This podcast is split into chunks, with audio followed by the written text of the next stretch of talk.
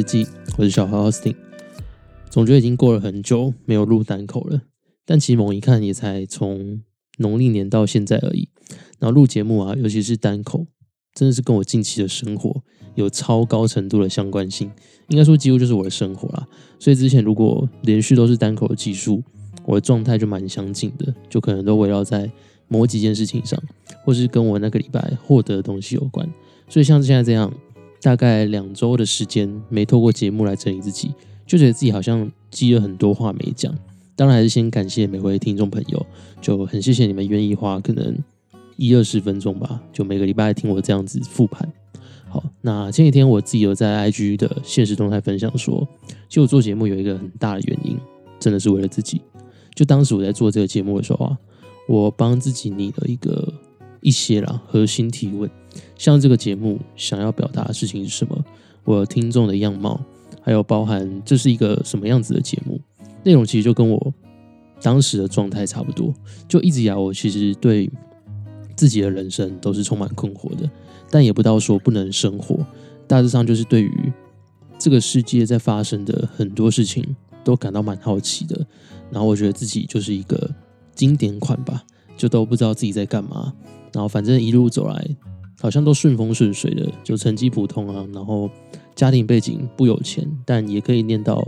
大学毕业。那直到现在有一个不错而且算稳定的工作。说实话，每次我在听别人分享一些故事啊，常常觉得别人那种大风大浪好像真的都蛮猛的，但反观自己的生活，就会觉得好像太日常了，就很普通，所以自然而然就会带着一些期待，想说我是不是人生也可以有一些不一样的旅程。但这件事情大概从我高中的时候就这样想了，然后想到现在二十六岁还是没有一个定论，所以我其实嗯没有什么太强悍的技能啊，然后到现在也是真的是不知道自己可以做什么，但这个想法也不是那种带 emo 情绪的，而是是真的不知道自己可以干嘛。但好处是我算是一个蛮渴望。不断精进自己的人，所以即便没有一个明确的方向，但大致上我还算蛮愿意接触一些新鲜事物的，或是尝试什么管理人生的工具之类的。虽然真的没有什么伟大目标，比如说我要存多少钱，要买房，要当总统之类的 这种远大理想，但我蛮重视一些生活的细节跟日常。比如说，我每天想要过什么样子的生活啊？那我想要怎么运用我的日常？想要成为一个什么样子的人？所以这样说起来，我其实在追求的都不是什么具体的事件，反而是一些倒过来的特质，比较像是做了事件会有的感受。那我想去培养自己，可以获得，或是让自己处在喜欢的氛围里面。听起来有点抽象，但我觉得，但我觉得它是更接近本质的事。也就是说，我究竟想要成为什么样子的人呢？它跟其他事情不太一样。其他事情还有点像是你用某样名词来象征自己，比如我想要成为一个企业顾问，我想要自己创业当老板，或者我想要当一名医生，我要救人之类的。那这些具体的名词，这些具体的名词，它是一种身份认同，但它不会贯穿你整个人生。比如说，你是一个。很厉害的分析师好了，但你下班之后，你还是会是有其他身份的，或者是你在不同的场合，你可能会成为其他人。举例来说，你可能在家人的聚会里面是一个儿子，那在你儿女的毕业典礼上，你是一个父亲母亲。所以这样子的身份认同，你可能会有不一样的表现。比如说在顾小孩、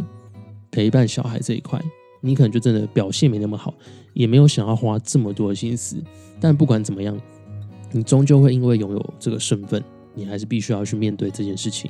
所以，如果拥有一个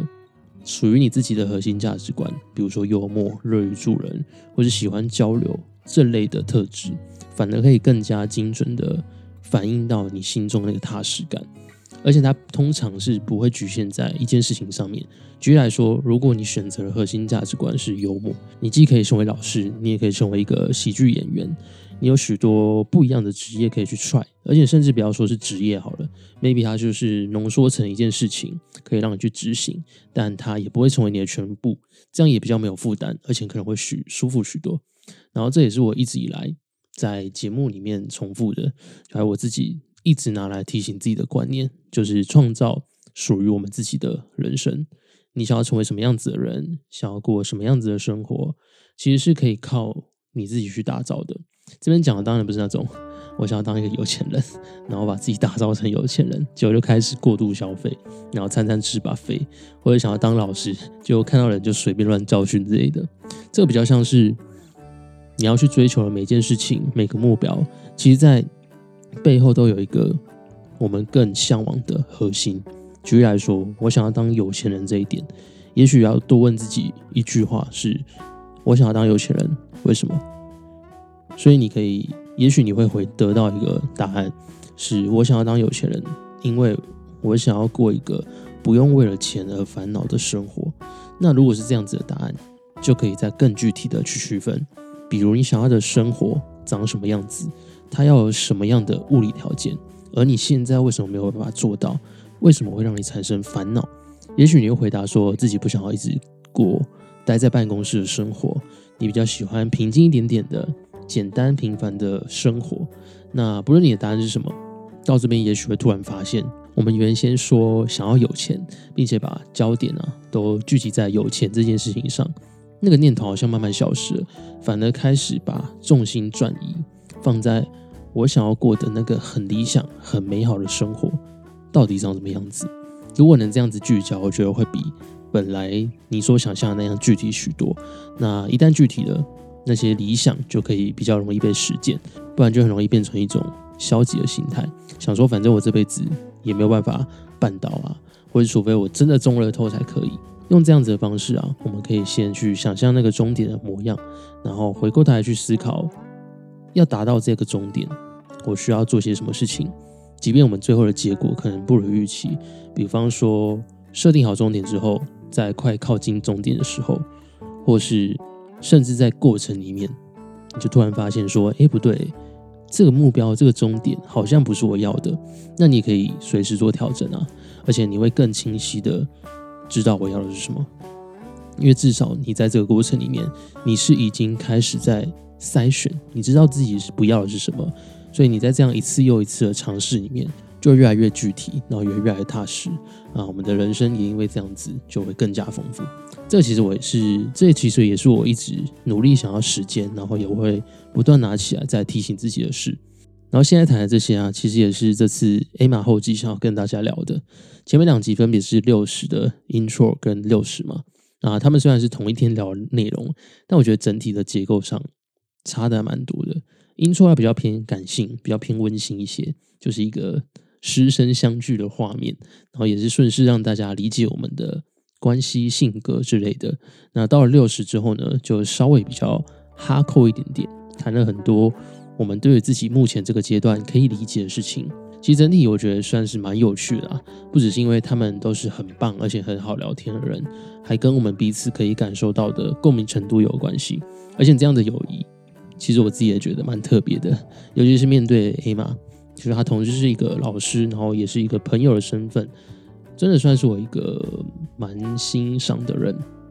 然后说实在，我常常会觉得他几乎是开外挂在过他的人生，很多在这个阶段我觉得会困扰的事情，好像对他来说他都可以理解，而且他的那种理解也不只是因为他是老师所以他懂，而是他亲身经历过这些。所以他消化，然后他做出他自己的回应。所以当他是带着这样子的经历的时候，你去问他，他给出来的东西就会很真诚。所以每次我跟他聊天，我都觉得自己收获蛮多的。那我在上一集的标题也打说，人真的可以一直待在快乐里，这就是他算是对我带来一个很大很大的震撼吗？因为一直以来我其实都是一个比较偏悲观的人。也许跟我自己从小被养成的习惯有关，也可能跟我是一个亚洲人有关。但不论什么原因，总之我一直以来应该都算是带着一个不出意外的话，马上就要出意外的心态在过日子。所以我的快乐呢，通常都很短暂。而且我的科学脑就会去解释说，如果你太快乐，或是释放了太多多巴胺，那为了达到平衡，接下来你会感到更多的痛苦。所以有段时间，我是宁愿自己。过着平静的日子，就不要大喜，也不要大悲，让情绪锁定在一个稳稳的地方。但那次跟艾玛聊完之后，看到她这么笃定的说这件事情，加上她对我来说就是一个很值得信任的人嘛。那我信任他，所以我信任他所经历的过程，就让我对这件事情有稍微的改观。也不是说那种一百八十度的大反转，我觉得是让我自己内心稍微更踏实一些，就可以比较客观理性的去看待发生在自己身上的事情，然后也对自己拥有的力量跟可以发生在自己身上的事产生更多的信任。所以刚刚会说这集的内容也跟后记比较有关，是因为前面有提到的那些创造自己的想法，在这一次跟 Emma 他们聊完之后。我就更加有信心的在看待我所信奉的这个价值观。然后当时详细的内容啊，是阿杜提到说，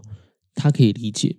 为什么有些人会选择沉浸在痛苦里面，因为我们对痛苦这件事情没有这么大的抗拒。但后来艾玛给了一个回应，她说那是因为一开始被喂养的东西错误了。后面他接着说，来找他上课人啊，有许多人是在讨骂的。他们压根不相信自己好，但是建立自我内在的肯定是一件很不容易，但是好值得、好值得的事情。这段话我现在讲起来，我都觉得它是一个很刻骨铭心的一段话。就对我来说，那个内在的自我肯定啊，它很像是一种驱动力。其实我把它想象成是一个电池啊，就是你所做的那些自我肯定，是在帮你这一个电池充电，而且甚至帮它扩充了容量。一旦你的容量越来越大，电力也越来越满，你可以做的事情就越来越多了。而在这个过程里面，你会需要不断的觉察，不断的明白自己的感受，知道自己正在发生什么事。然后在这样的时光里面呢，你所讨厌的那些事情，它还是会一直来，而且它没有办法控制，也没有办法被避免。但你不需要压抑它，比如面对某些挫折，就是会让你难受嘛。那我们需要做的第一步，其实不是叫自己不要难受，赶快停下来之类的，而是在意识到自己这样子的难受之后呢，我们先给他一些空间，让他去转一下、跑一下，甚至用一些具体的方法去捏造出它的形态、大小、程度，让它变得更客观一些。等到你差不多平复的时候呢，这时候我们可以去寻找一些确切的解决方法。也可以摸摸自己，安抚自己。然后我们都是自己的专家嘛，我们可以帮到身边的人。我们都知道怎么鼓励别人，怎么去爱别人，所以我们也对自己呢，也可以这么做。也就是用对待你的好朋友的方式来对待自己。然后随着时间过去呢，你会不断的面对、接受、处理，一次又一次的这个循环时间，也许就会慢慢的缩短了。也就是说，你可能会越做越好，越来越清楚自己。越来越能找到好的解决方法，越活呢又喜欢自己，然后一个好的正向循环就这样被我们自己给创造出来了。好，那以上就是这一集的小人物日记。另外也想分享一个题外话，就是我有看到有听众去做我之前所说的练习对镜子说话，也许是鼓励自己，也许是关爱自己。那我看到的时候真的觉得蛮开心的，因为这是我自己亲身经历的事情吧。所以我知道他对一个人可以带来的帮助大概有多少，而且当他这么做，其实也会提醒我说：“诶，我还有这样子的工具可以使用哦。”虽然我现在不会每天都做啊，但就明白说这是一件不错的事。那我有这样子的方法，可以好好的喜欢跟肯定自己。其实这是一个双向互动的过程诶，就是每个阶段你可以帮到自己的东西都不太一样，但在下个阶段里，也许你过去的。对你有帮助的东西，又可以再帮你一次，而因为有人在跟你一起实践的过程，所以当你看着他们的时候，你也会明白说，那时候我有这样子的东西可以用，而现在他们正在用，也许未来我也可以再尝试一遍。所以我觉得这是一个互相影响，然后互相鼓励，互相让彼此变得更好的，还蛮好的方式。好，那也先跟大家预告，就是最近正在筹备一个新的活动，内容会使用到大家的声音，所以如果之后想要在节目上听到自己的声音，都欢迎先帮我追踪 IG，到时候会把详细的活动内容公告在 IG 那边。好，那自己就聊到这边喽，谢谢你的收听，期待在这个变动快速的时代里，陪你一起重新拿回人生的主导权。